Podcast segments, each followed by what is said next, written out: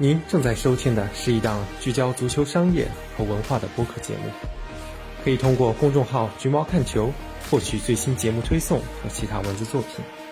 期待与您共同探索足球运动的奥妙。大家好，这里是橘猫看球。首先，先做一则通告。嗯，我最近跟朋友新开了一档播客节目，是山东泰山队的球迷播客，叫忠诚电台，橙色的橙。如果听众朋友里面有山东老乡，有泰山队球迷，都可以来关注支持一下。我的搭档阿克可是非常有料的，听了绝不会后悔。嗯，节目已经是在喜马拉雅上线了，嗯，陆续会开通 RSS 订阅，这样大家可以通过各个泛用型播客来收听这个节目了。那回到节目本身啊，今天是久违的单口节目。嗯，之前是根据不同的选题，也是做了不同的尝试啊。呃，有邀请过嘉宾来对谈啊，也有去其他地方串台啊，做了一些多元化的尝试。嗯，我也是呃，感觉到不同形式有不同形式的好处。那当然，这个老本行单口也不能丢，毕竟我觉得这还是信息密度最高的一种形式。大家也可以对节目形式多提意见，来帮助我们做得更好。呃，今天这一期是主要想讲一下夏窗的转会。呃，这个选题其实已经搁置非常久了。我本来四月就想做了，结果拖到现在呢，以至于是再不做，可能就完全没时效性了。毕竟夏窗也就只剩一个多月了。那本来很多话题也其实没那么新鲜了。那我觉得还是趁。啊，在完全没有价值之前，把这一棵种了很久的草给拔了。如果这期节目放在四月份来做的话，很多东西可能是非常有前瞻性的，现在可能效果会打个折扣。今天主要是会分析一下哈兰德，分析一下凯恩的这两个个人的，呃，也算是关注度比较高的两个球员的转会前景。然后去重点分析一下皇马、巴萨的财政状况，以此对他们下窗可以做搞什么事情来做一个预测。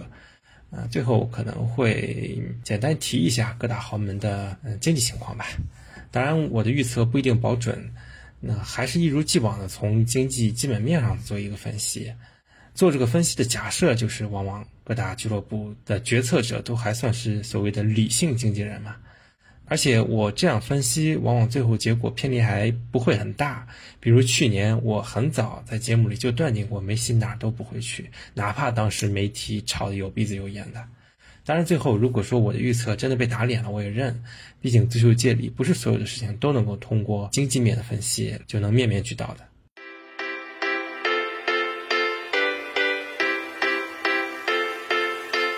本来这期节目的名字就想叫《哈兰德去哪儿的》。因为当时哈兰德去向这个话题实在是太火了，我其实个人很早就想到拉伊奥拉，就他经纪人肯定会炒作哈兰德，但没有想到这个拉胖子这么会炒作，而且炒作这么早，而且上来炒的就是我觉得最不可能的球队。嗯，我记得很清楚，当时是四月一号愚人节的时候，日子也很巧，啊，一大清早就我们一直很焦虑的皇马球迷群友木南艾特我说，哎，我说吧，你看巴萨就是有钱。啊，他说拉伊奥拉跟老哈兰德被拍到出现在巴塞罗那机场，啊，应该说巴萨开始接触哈兰德方面是一个实锤的事情了。那我当时就跟他说，咱先不用着急，等等看。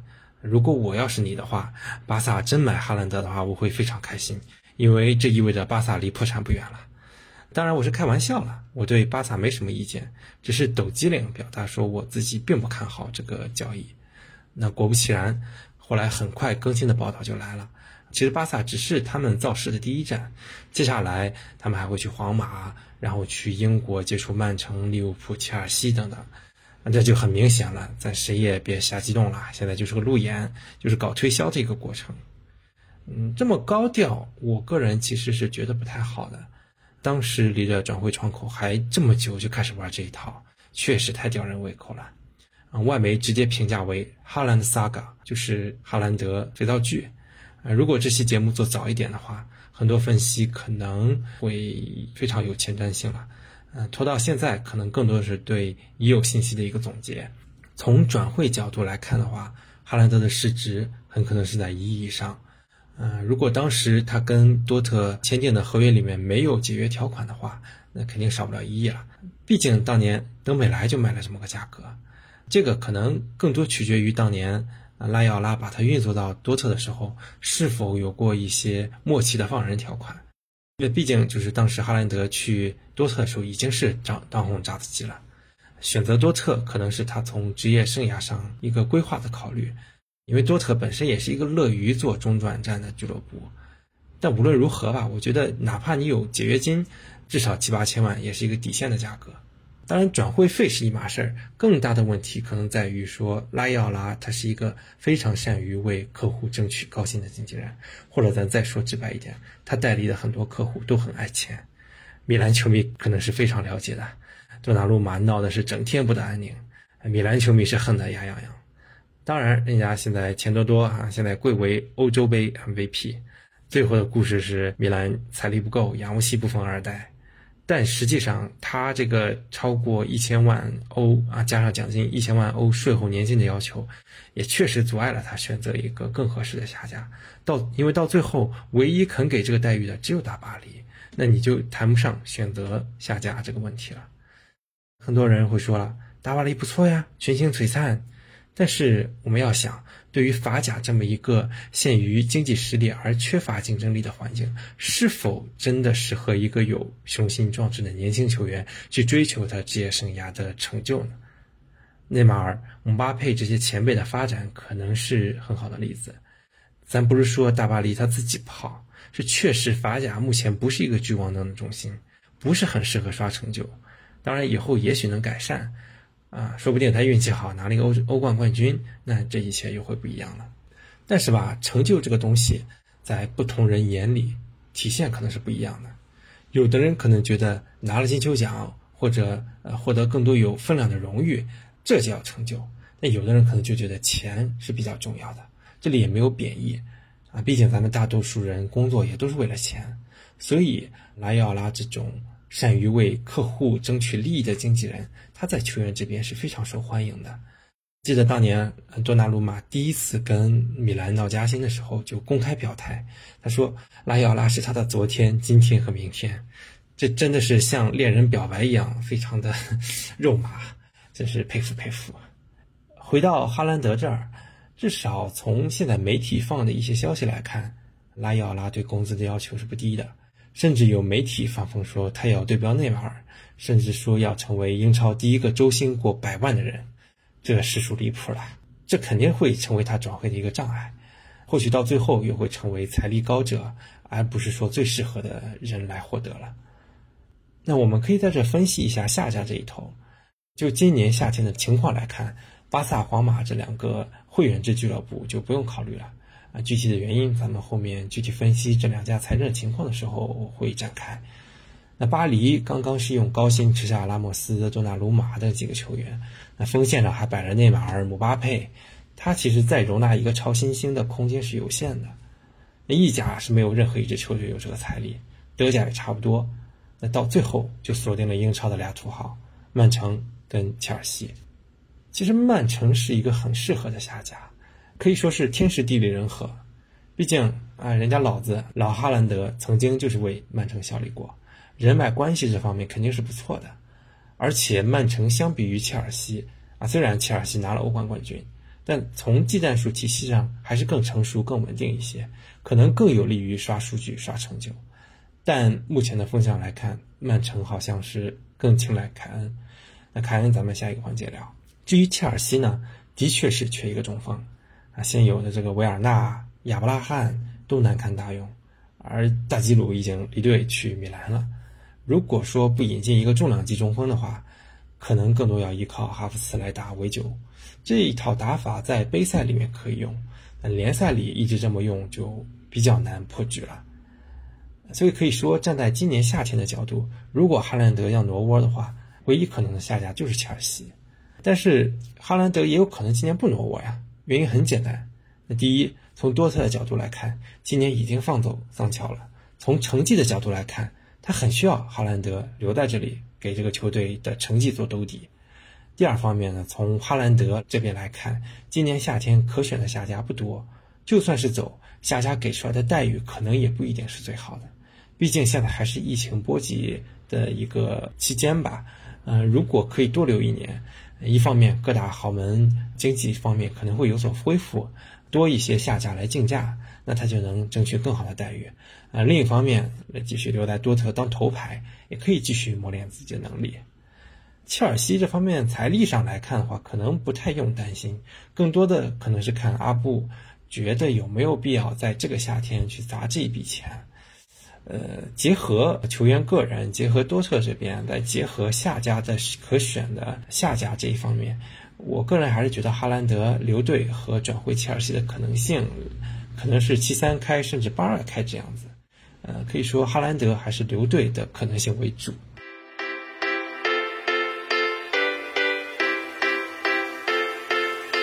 说完小天王，咱们现在说说老天王，其实也不老，凯恩这也算是当打之年。当然，可能也是在当打之年的尾巴上了。今年欧洲杯，我自己是挺为凯恩可惜的，离职业生涯的荣誉就差那么一步。但是，就跟那年的欧冠一样，又是功亏一篑。这种情况可能会让凯恩离队的想法更加强烈。从上赛季末开始，很明显，凯恩团队这边就开始放风给媒体，希望能够给凯恩的离队造势。从凯恩的角度，大家也都能明白。二十八了，真的到了巅峰，甚至可能说到巅峰末期了。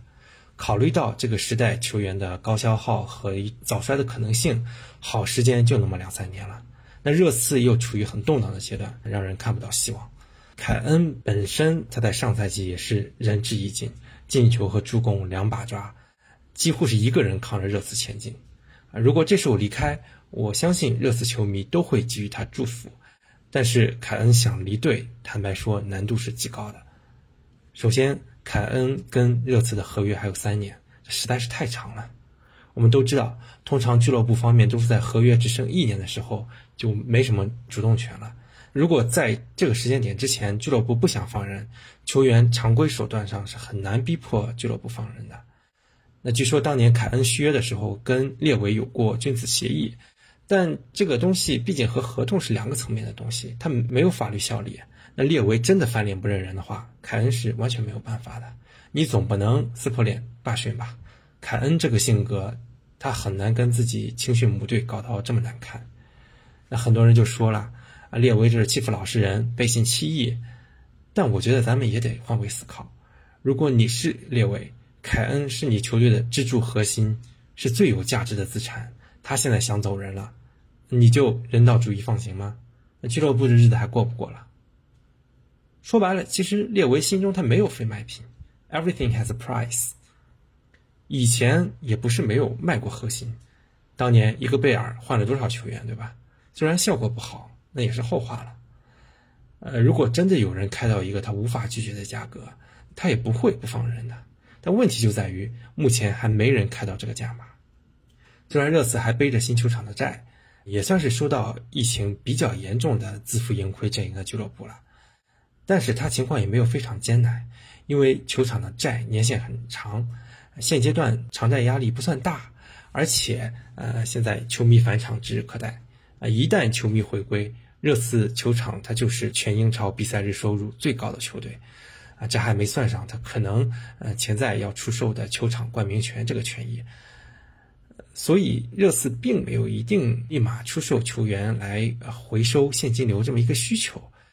那么，如果你想带走凯恩，就必须付出一个正常的市场价，甚至你还得加一个溢价。根据媒体报道，啊，列维这个目标价至少是不会少于一亿的。更有甚者，报道说是一点五、一点六亿。这个又回到和哈兰德一样的局面了，在下家屈指可数，而且跟哈兰德不一样。啊，也许凯恩在集战力上比哈兰德更值这个一亿这个数字，但哈兰德年轻啊，他还有潜力啊，他最起码还能用十年呢。凯恩呢，可能过两年就开始下滑了。所以，任何人在掏这笔钱的时候都会掂量一下。目前传闻最近的是曼城，从打法上，凯恩这种回撤组织型的踢法也很合适，从欧洲杯上和斯特林的配合中就能看出来。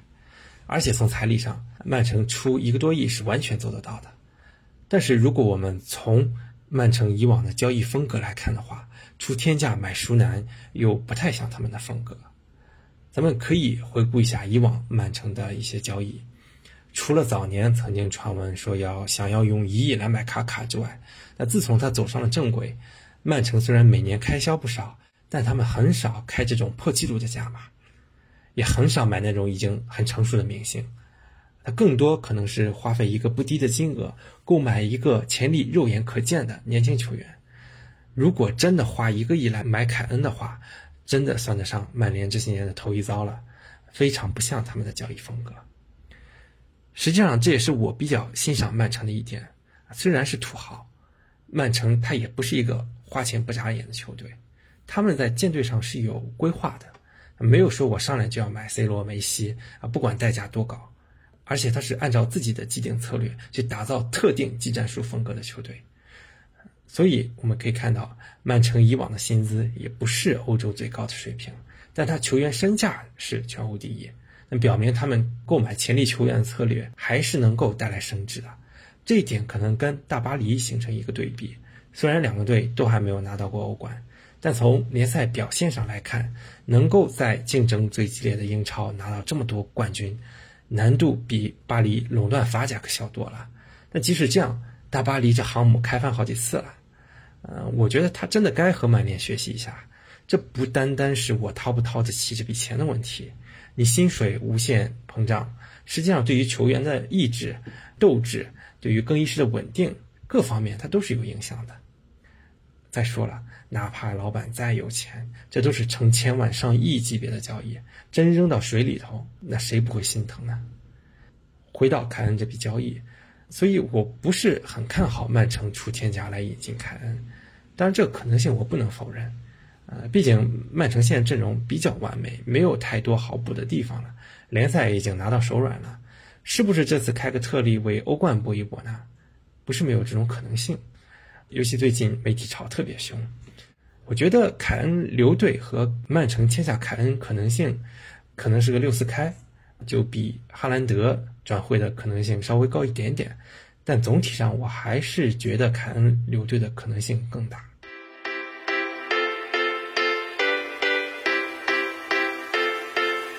说完两个焦点球员，我们再说说两个焦点球队——巴萨和皇马。先说巴萨，最近消息都在报道说，巴萨因为没法满足西甲工资帽政策，他就没法注册德佩、阿圭罗、加西亚这几个新援。啊，还得要继续卖人才能满足工资帽要求。最近报道的比较多的数字是，西甲给巴萨定了一点六亿的工资帽。可能很多朋友不知道工资帽是什么啊，他会觉得这不是 NBA 的概念吗？怎么足球也有了？呃，因为我以前的工作审过西甲某俱乐部的预算，研究过相关政策，算是有一点了解。呃，工资帽它其实不只是工资，它代表的是跟球队建设相关的开支。呃，它全称其实是应该叫球队开支上限，呃，包括最直接的含教练组的工资薪金，以及转会费摊销等等等等。那么，所谓的一点六亿的工资帽是个什么概念呢？一九二零赛季的时候，巴萨的工资帽是六点六亿，上个赛季因为疫情，它几乎砍半，到了三点五亿。那如果说还要继续砍到一点六亿的话，那就是连续两年减半了。这谁能顶得住啊？嗯，而且一点六亿，如果横向对比的话，根据西甲上赛季公布的工资帽，这是一个介于第四塞维利亚一点八亿和第五比利亚雷亚尔一点四亿的金额。那巴萨再落魄，不至于说财力和这些球队一个水平吧？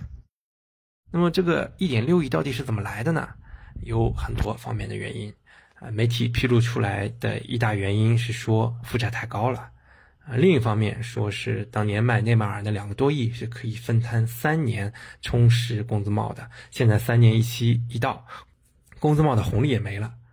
嗯，还有的说是因为巴萨去年已经超了工资帽，今年得罚回来。其实这些原因，嗯，都或多或少的是有的。但我觉得可能这么说，大家听起来还是有点糊涂。这个工资帽到底是怎么算的呢？我想可能很多国内媒体也没有讲得很清楚过。那公式我不在这儿细讲了，嗯，我专门写过一篇文章，可以去那篇文章里去具体的研究。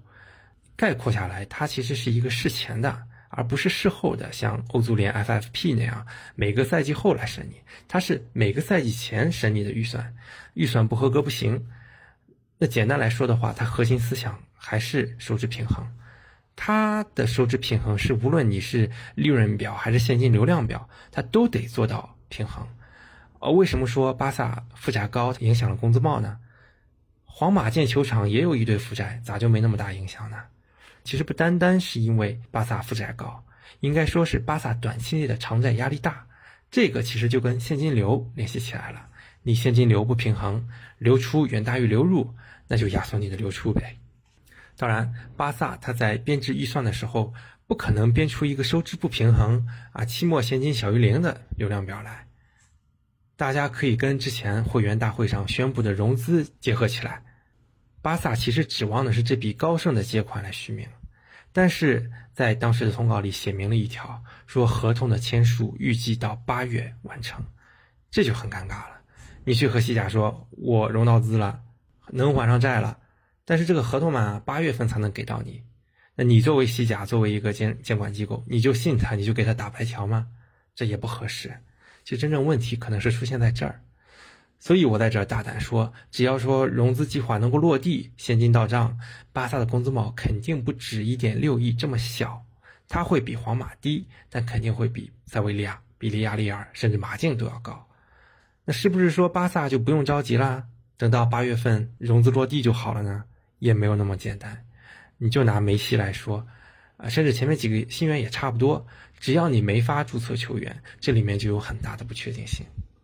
啊，只要这工资帽的问题一天不解决，你任凭梅西薪资要求从一亿降到五千万，甚至两千万，他没法签字啊！他，也就是说，现在巴黎啊、曼城啊，兴趣没有一年前那么大了。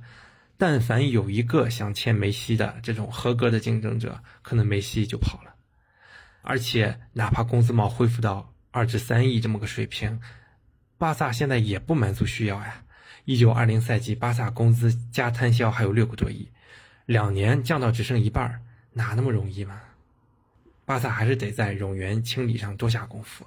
但是毕竟你之前给人工资开了天价，你现在让人滚蛋，是个人都不乐意，对吧？这就跟当年玩 FM 的时候卖人的时候，球员出来说让我走人可以，钱拿来，这就是倒贴工资嘛。到目前为止，卖出去的球员都是年轻的，工资还不算高的球员，回收了不到三千万。那几位比较困难的熟男、公司大户，这个其实才是更考验拉波尔塔团队的任务。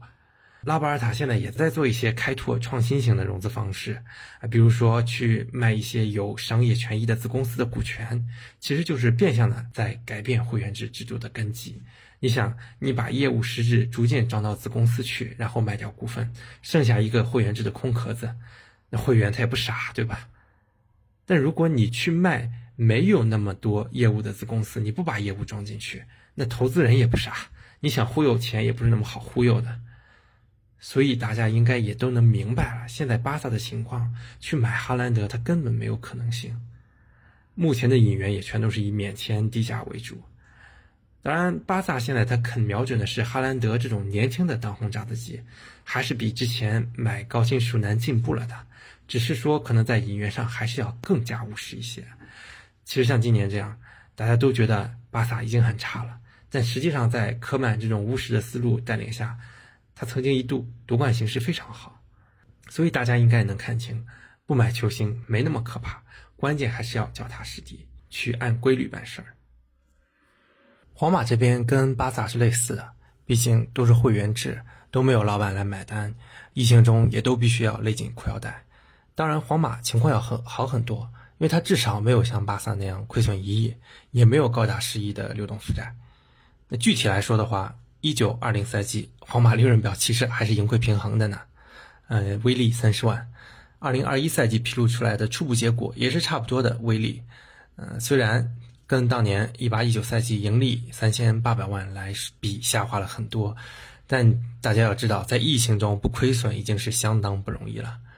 那这个我觉得应该是得益于皇马的薪资控制的不错，加上配合一些减薪的动作，以及出售年轻球员获得的一些收益。皇马一九二零赛季初的总收入预算有八点二亿，啊，最终只实现了七点二亿。二零二一赛季的时候，总收入预算下降到了六点二亿，这一九二零到二零二一就短了两个亿。就从预算端来看，那一九二零赛季的时候，工资帽是六点四亿，巴萨当时是六点七亿，到二零二一下赛季下降到了四点七亿，巴萨当时是三点五亿。前面也提到了，那预计这个赛季的话，皇马的工资帽大概能够在三亿多的水平，比巴萨传闻的高一倍。虽然说这个贷款的期限很长，但是每年还是要偿还一小部分的，能够同时在各种困难的情况下保持目前的一个财政结果，还是挺不容易了。其实从当年送走 C 罗的时候，我就说弗洛伦蒂诺脑子是很清楚的，呃，因为他没有竞选压力，别人也竞争不过他，所以他能够对皇马进行一个整体的长远的规划，他不像巴萨。为了保证短期的成绩，为了连任去做很多不理性的投资来讨好他的选民，啊，一下子把薪水和转会支出拉这么高。那和平年代皇马这一套可能体现不出有多么明智，那一到了疫情就看出来了，呃，收着点还是有收着点的好处的。呃，前面也说了，最大的区别其实是皇马没有巴萨那么大的流动性压力。呃，当时皇马建伯纳乌贷了五点七五亿欧元，期限三十年。谈下来最有利的条件是二三年之前不用还本金，啊，前三年只需要还利息，一年一千多万左右。现在来看的话，这一条太关键了，啊，正好这两年是最困难的时候，呃，所以说虽然皇马总体外债不少，它跟一般俱乐部来比肯定外债是多的，但是它比巴萨还少至少一半以上，而且它短债的比例很低，真正要付的短债啊、转会费啊也就一个亿左右，还没有账上的现金多。也就是说，去年夏天的时候，皇马都不存在明显的资金缺口，那其实也不需要像巴萨那个样子变卖家产了。当然，这不是说皇马高枕无忧啊，这个数字是一九二零赛季末的时候，啊，还要看二零二一年报出来之后是什么情况。所以，皇马你说他平安度过危机，那还是为时尚早。嗯，咱们不能不把疫情当回事儿。啊，之前也有媒体披露说，预计皇马新赛季工资帽在三个多亿嘛。大家要知道，二零二一赛季皇马工资帽是四点七亿啊，那也是要降一降呀。只能说难度没有巴萨那么大。其实包括西甲主席特瓦斯都对皇马的疫情应对是大加赞赏。当然他自己确实是个美林哥，皇马他表现的的确是合规，这也是不得不说的啊。无论是卖人还是降薪。那前面说了一些老费的好话，这也得说说问题。现在皇马状况其实也不算好了。这其实跟他的豪赌失败是有一定关系的，比如说当时买的三个巴西小兄弟，目前都还没踢出来，那阿扎尔也是特别让人头疼。事后来看的话，这些都是很糟糕的操作。但回到当时的话，阿扎尔其实的确是最可行的巨星的人选，而且他也是齐达内一直比较心仪的球员。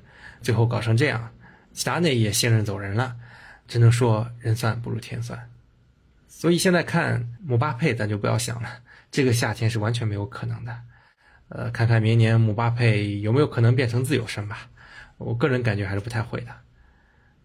要做什么补强的话，可能还是先得清理一些高薪的球员，比如瓦拉内，比如已经走了的拉莫斯，啊，然后再看看有没有好的球星，而不是巨星的这种比较务实的选择。那比较好的一点是，皇马、巴萨的重建难度还是要比英超这些球队要小一点的。所以可能也就是这么两三年比较紧张，过去了之后他们还是要回来的，这一点球迷还是大可放心的。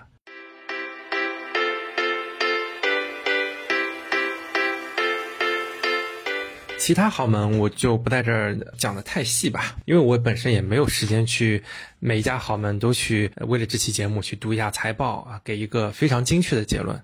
那我可以定性的给一些结论，比如说。啊，曼联吧，曼联现在也是买桑乔已经落地了，现在在准备谈瓦拉内。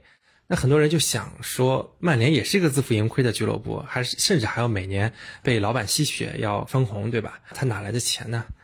其实曼联是一个财政非常非常健康的俱乐部，当然也不能说百分之百健康，因为曼联的负债很高。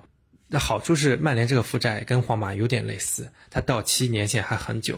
至少是要到二七年以后，所以这就给了曼联一个做操作的空间。而且曼联以往的薪资控制非常好，基本全部都是在呃收入的百分之五十上下。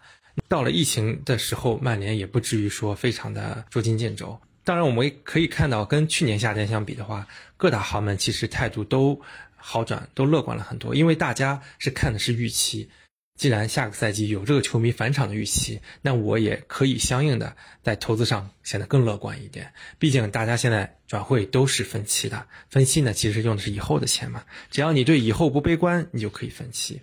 所以曼联现在感觉缓过来了，来购入桑乔。啊，购入瓦拉内，这其实都算是在意料之中吧。说完曼联，那就不得不提利物浦这一对，毕竟是死敌嘛，也是经营策略比较相近的，毕竟都是美国人掌管的俱乐部。利物浦的话，其实它的底气肯定是没有曼联足的，它既没有曼联的收入水平那么高，也没有曼联那么好的杠杆。利物浦应该是在上个赛季是薪资仅次于曼城的，呃，大家可能不知不觉。呃，利物浦多年的成绩上来之后，他其实整个阵容的薪资也已经上来了。很多人一直觉得利物浦是个小家子气的俱乐部，这其实是一种错觉，因为你不能只看一个球队的转会投入，你更重要的一个俱乐部，顶级俱乐部每年的工资支出要三四个亿，你可能你转会费最多也就支出一两个亿，大头还是在工资这边。那利物浦现在工资已经是稳定在世界前列了，至少是前七、前六这样子。那到这个时候的话，利物浦其实也面临了一个豪门病的问题。嗯，尤其最近有很多传闻说亨德森续约遇到一些困难。呃坦白讲，从企业管理的角度来看，啊，我认为这个呃管理层的一些考虑是有道理的。你不可能放任一个球队到最后是一堆三十加的球员在踢球，那你在续约过程中肯定要有一个轻重缓急，有一个侧重。不然的话，大家可能就像是前两年的巴萨一样，最后像一个老爷车一样跑不动了，最后就崩盘了。说完这两家俱乐部呢，再提一家美国人的俱乐部，就是阿森纳。以前我也做过节目，也写过文章，说克伦克现在其实已经有所改变了，包括现在他在谈的一些目标，像本怀特五千万就说拍就拍了。这其实以阿森纳目前的财政水平来看的话，拿出这笔钱可能是有点困难的。所以我还是推测，克伦克的这个 KSE 这家公司还是在有可能会给阿森纳进行一些资金上的资助，更可能的形式可能是借款了，但毕竟也是一种资助。但是呢，问题就在于，哪怕现在可能克伦克愿意掏钱了，但阿森纳的这个吸引力已经大不如前了。呃，你除非说你现在能够像切尔西那样，个一个转会窗掏个两三亿这样子，你现在去做一个比较，仅仅是。不错的一个投入，已经远远不能满足阿森纳想要扭转自己颓势的一个需求了。热刺这边的话，可能更多是取决于凯恩的一个去留。当然，我个人认为凯恩留下的可能性还是比较大的。万一说如果凯恩离开的话，得到一大笔资金，那就能够盘活热刺的一些转会运作。从目前来看的话，热刺还是比较小打小闹的，有一些传闻可能要做一些交易。但是我们也都可以想象得到，虽然热刺现在不是说情况特别糟糕，但肯定也是不是特别的阔绰吧？应该跟利物浦会有点像，都是要看通过卖人来抽取一些资金来进行转会市场的再投入。那我们把眼光投向意甲，说一下尤文图斯吧。之前也是有公告说，又通过了一项高达四亿欧元的注资计划。当然，这个计划只是一个初步的通过，具体的一个方案还是要经过进一步的讨论的。呃，也所以说这笔钱呀，离打到尤文账上也还差很远。所以我们现在可以看到尤文在进行一些转会操作，特别是传闻中呢，对欧洲杯上大放异彩这个洛卡特利的报价，其实还是非常的谨慎，转会进展不是很快。也从侧面可以看出来吧，所谓这个四亿欧元，目前还没有对尤文产生什么实质性的影响。而且，哪怕这个四亿欧元一步步的注入到俱乐部账上了，其实我们要想，它的一大部分还是要用来弥补以前年度的亏损的。之前也都提过啊，尤文算是自从引进伊瓜因、C 罗以来，几乎每年的经营状况都不是太好，所以是积累了一定的亏损。要回到整个这个俱乐部的一个财政大势的角度来看的话，其实他的财力啊，阿涅利家族在整个意甲还是相当有优势的。你看其他的这些，包括国米，现在就不用提了，朝不保夕。那米兰美国基金的老板，其实，呃，首先从财力上也不如阿涅利家族，其次他的投资理念可能也是不见兔子不撒鹰吧。所以阿涅利整个这些年对尤文的投资整体策略就是我保住意甲冠军，然后欧冠冲冲看。从这个角度来看的话，去年丢掉了冠军，那尤文是有动力去。进行一些操作，让自己重返意甲第一的，后期也可以观察一下。到目前为止，尤文是有点过分的安静了，啊，我们可以继续观察一下尤文后面会不会有一些转会操作。最后再提嘴大巴黎吧，很多人就问说，这个大巴黎怎么还在买人给高薪？FFP 管不了他们吗？其实我想说，还真的是管不了他们。呃，首先我们要知道，FFP 在疫情之后就很难继续按照以前的标准来实施了。我自己也是几乎一年没怎么提 FFP 这件事了。呃，因为首先欧足联还没有就疫情中如何进行财政审核给一个定论。之前的一个方案是说，把两年就一九二零和二零二一合并起来成一个年度，再跟前面呃一八一九一七一八合并来看，作为一个三年周期。方案中呢，还是说大家可以申报，如果是因为疫情造成的损失的话，也可以豁免的。但是这个方案最终还没有落地，我们就听到了新的一些消息，说欧足联可能会在今后整个放宽 FFP 的审核。目前来看的话，FFP 松绑可能是一个大事，尤其随着欧超闹事儿失败后，巴黎在整个欧洲足坛的一个话语权肯定是在上升的，土豪肯定要。不能干革自己命的事儿嘛？我们也都知道，其实巴黎在以前年度的操作里也不是冰清玉洁的。其实大家也都知道，很多灰色的东西，欧足联是没有去狠抓他们的，没有像曼城那样。当然，曼城欧足联最后也碰了一鼻子灰，这我之前节目也讲过。所以，对于这种超级土豪俱乐部，该怎么监管，或者说该不该监管啊？人家给你送钱，你需要管人家，不让人家顺心。从这个角度来看的话，是不是应该控制他们的投入？这也是一个值得探讨的话题。呃，当然，虽然我经常说这个财政公平法案跟公平无关，但的确在制定规则的时候，欧足联还是要考虑一下公平。啊，如果说任凭这两家俱乐部继续发展下去，可能到最后就变成一个从原来这种传统豪门的控制，就最后变成土豪俱乐部的控制，到最后也是走向一个严重分化的局面。那可能对欧洲足坛的这种观赏性也是有一定的损害的。那我们也可以静观其变，看看欧足联未来是打什么算盘。好了，今天啰里啰嗦的讲了这么多，那这期的节目对下窗的一些预测就到此结束了。我们下期再见。remember years ago someone told me i should take caution when it comes to love i did 如果喜欢橘猫请在各音频平台或泛用型播客客户端订阅橘猫看球还可以通过关注微信公众号橘猫看球阅读更多深度分析。同时可以在公众号回复听友群获取入群方式大家一起探讨关于足球财经的话题共同提高。我们下期再见。